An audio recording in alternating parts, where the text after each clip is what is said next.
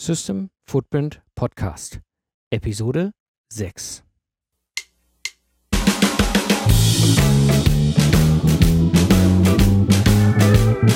Hallo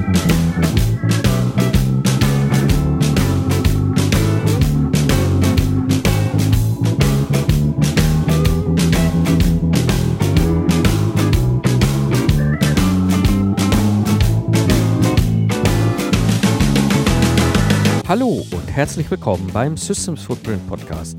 Mein Name ist Mike Pfingsten und das ist der Podcast für Entscheider, die das Ziel haben, ein erfolgreiches Projekt umzusetzen. In diesem Podcast gebe ich dir mein Wissen, Tipps und Tricks rund um das Thema Lastenhefte weiter. Aus der Praxis für die Praxis.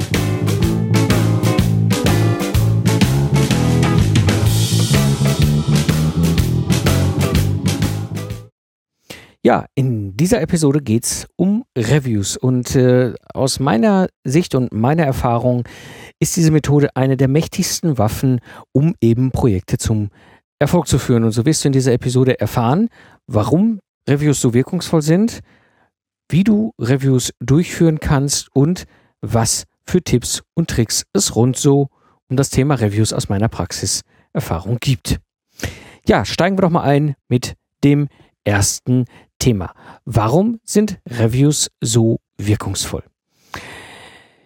Zum einen, wir sind als Ingenieure, als Entwickler, als Menschen, die etwas Neues erschaffen, Geistesleister. Das bedeutet, das, was wir produzieren, ist etwas, was wir in den seltensten Fällen physikalisch direkt anfassen können. Gerade wenn es so um die Konzeptphase eines Projektes geht, wo es um Lastenhefte geht, wo es um Pflichtenhefte geht, für Spezifikationen geht, Architekturen, all diese Dinge, wo wir im Grunde viel geistige Leistung führen, durchführen, um so etwas auf die Beine zu stellen und, und hochzuziehen.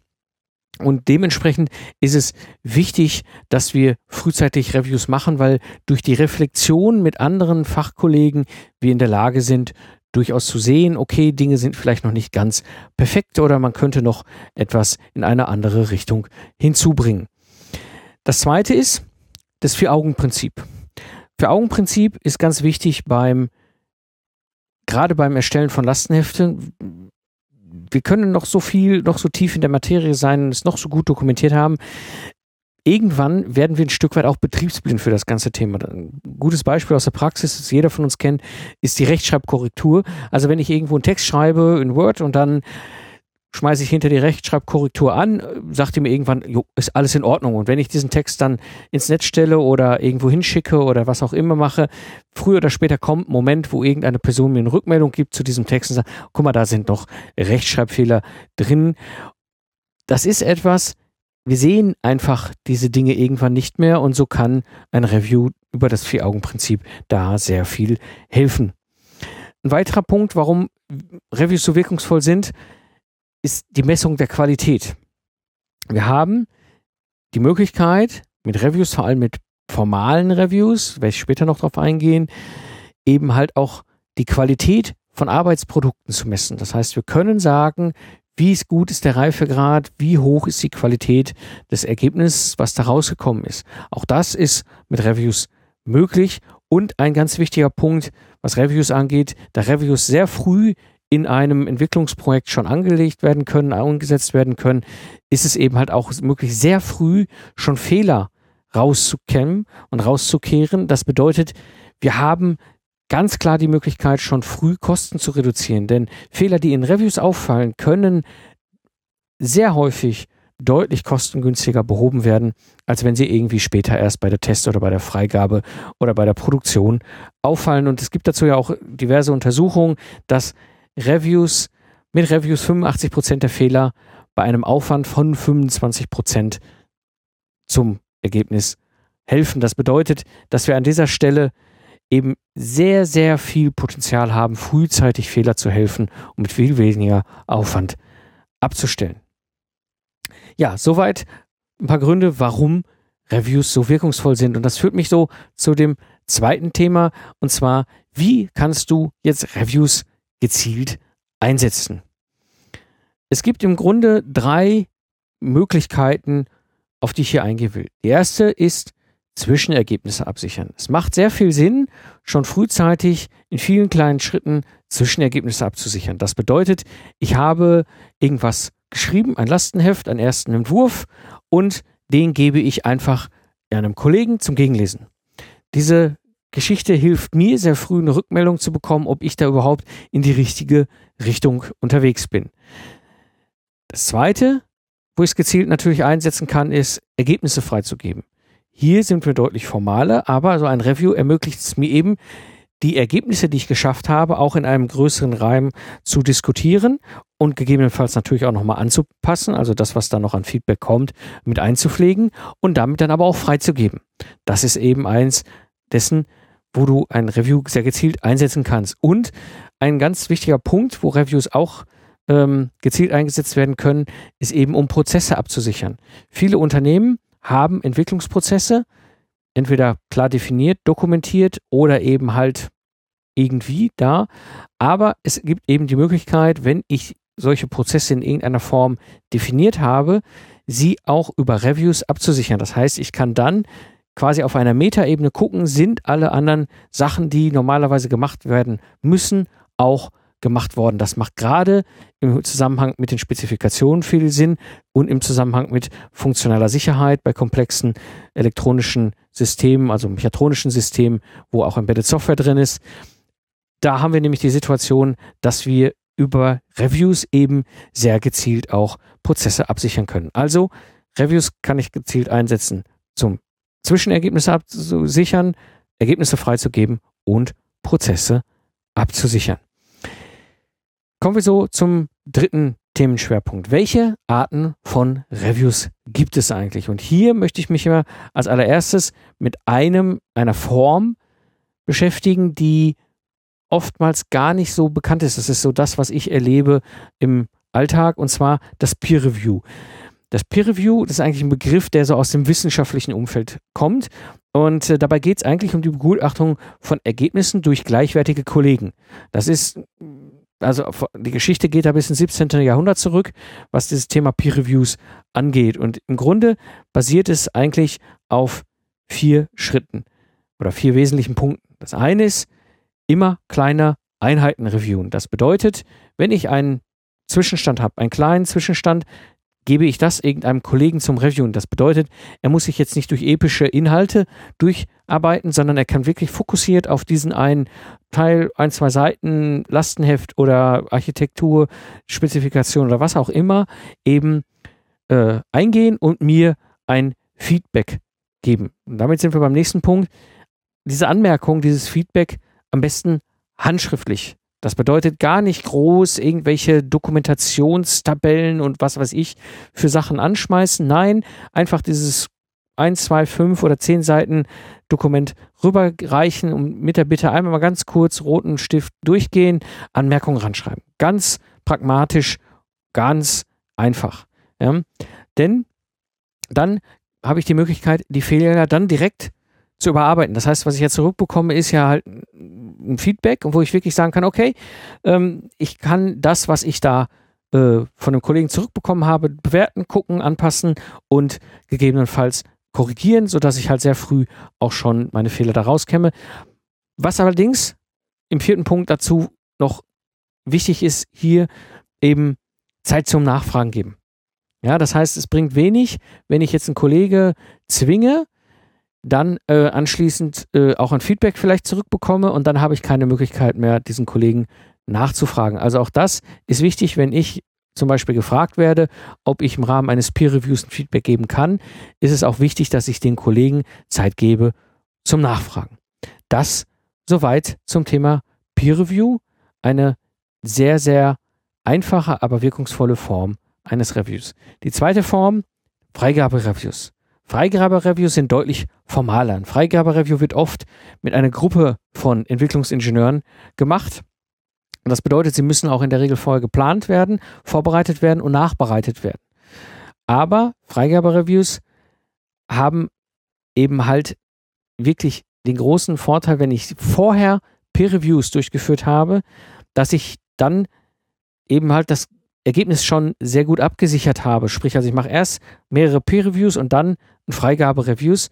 und lade dann einen definierten Kreis von Personen ein. Das bedeutet, wenn ich dann einen Reifegrad erreiche, der so zum 1.0 beispielsweise vom Lastenheft kommt, dann lade ich eben entsprechend einen Kreis von Personen ein, die eben im Rahmen dieses Freigabereviews gemeinsam mit mir zusammen nochmal das gesamte Ergebnis durchgehen.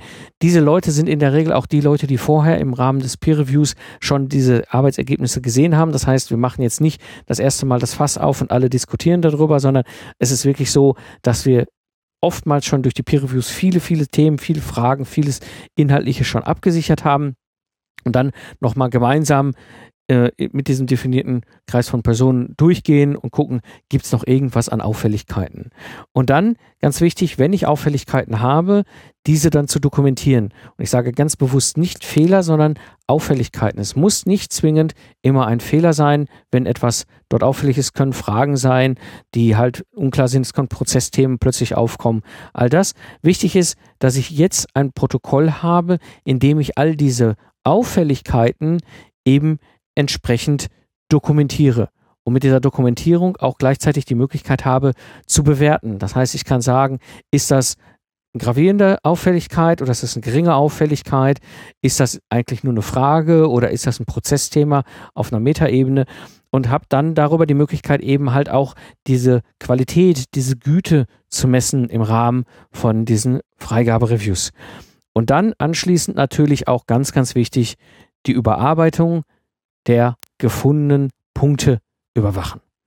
Dann habe ich nämlich die Möglichkeit, auch wenn ich hinterher alle Punkte erledigt habe und auf Close, also geschlossen habe, damit automatisch ja auch die Freigabe erfolgt ist. Das heißt, wenn alle zusammengesessen haben, das Dokument gegengelesen haben, wir die Sachen, die aufgefallen sind, uns nochmal dokumentiert haben und dann anschließend abgestellt haben, dann ist das Ergebnis freigegeben. Wir brauchen keine Unterschrift mehr. Sehr, sehr smart. Also, das zum Thema Freigabereviews. Und jetzt gibt es ja noch diese Prozessreviews. Das ist wirklich ein Review, wo ein Entwicklungsprojekt insgesamt entscheidend ist und diese, diese Prozessreviews oder Audits dafür durchgeführt werden.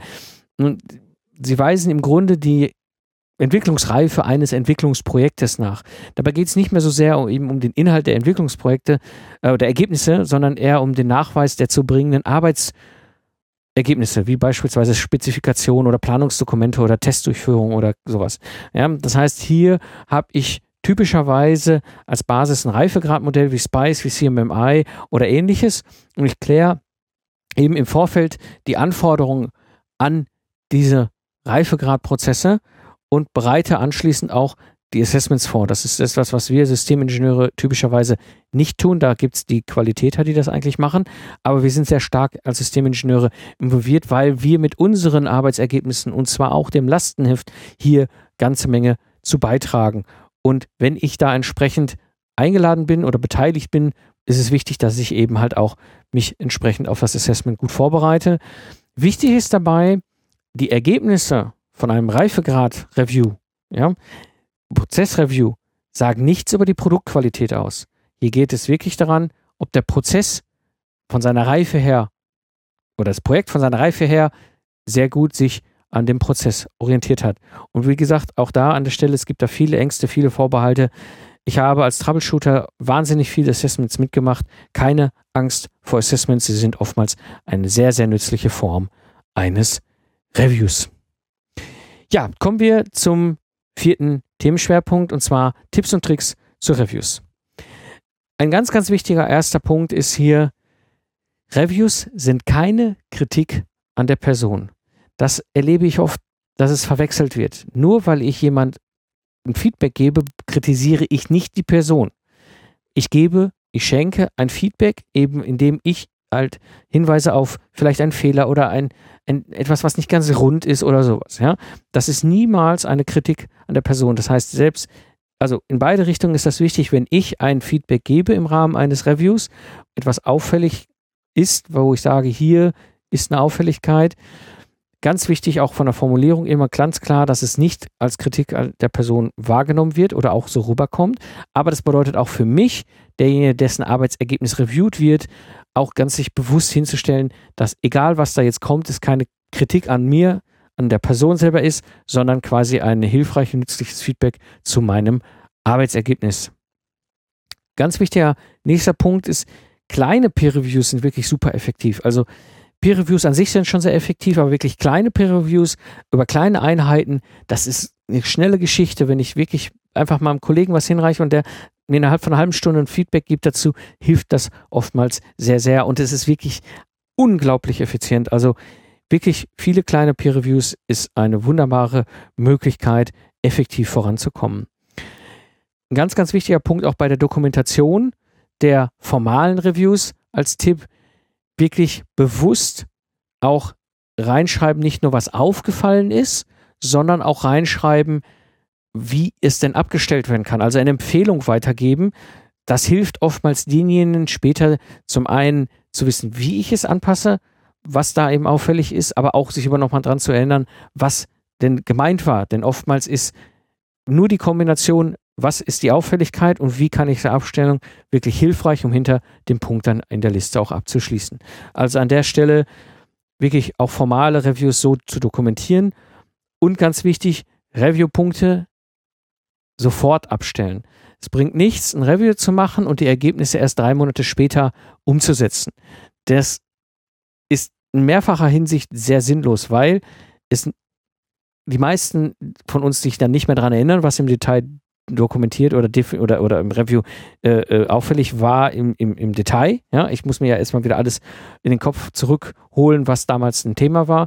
Oftmals ist auch im Rahmen der Auffälligkeiten dann auch diskutiert worden, wie man es ändern kann. Auch diese Sachen sind dann häufig weg, wenn ich äh, drei Monate Zeit lasse und dann erst die Review-Ergebnisse irgendwo einpflege. Also an dieser Stelle ganz klar den Tipp, die Botschaft, Review-Punkte sofort abstellen. Ja, soweit zum Thema Review, die Zusammenfassung, drei wichtigsten Punkte. Reviews sind eine wirklich mächtige Waffe, um erfolgreich zu sein. Und gerade bei Lastenheften spielen Peer Reviews eine ganz, ganz große Rolle, um schnell voranzukommen. Und wenn ich Freigabe-Reviews mache, ganz wichtig, auch dokumentieren und abstellen. So kann ich bei einem formalen Review hinter auch erfolgreich ein Lastenheft freigeben. Ja, Links und mehr Informationen gibt es natürlich wie immer unter lastenhefterstellen.de. Und wenn das, was ich dir hier erzähle, dich interessiert und du mehr wissen, mehr wissen willst zu dem ganzen Thema, lade ich dich ein, trag dich ein in meine E-Mail-Liste. Dort bekommst du regelmäßig Updates und ich gehe immer wieder auf Fragen ein, die mich erreichen. Das war die heutige Episode des System Footprint Podcast. Ich bin Mike Pfingsten und danke dir fürs Zuhören.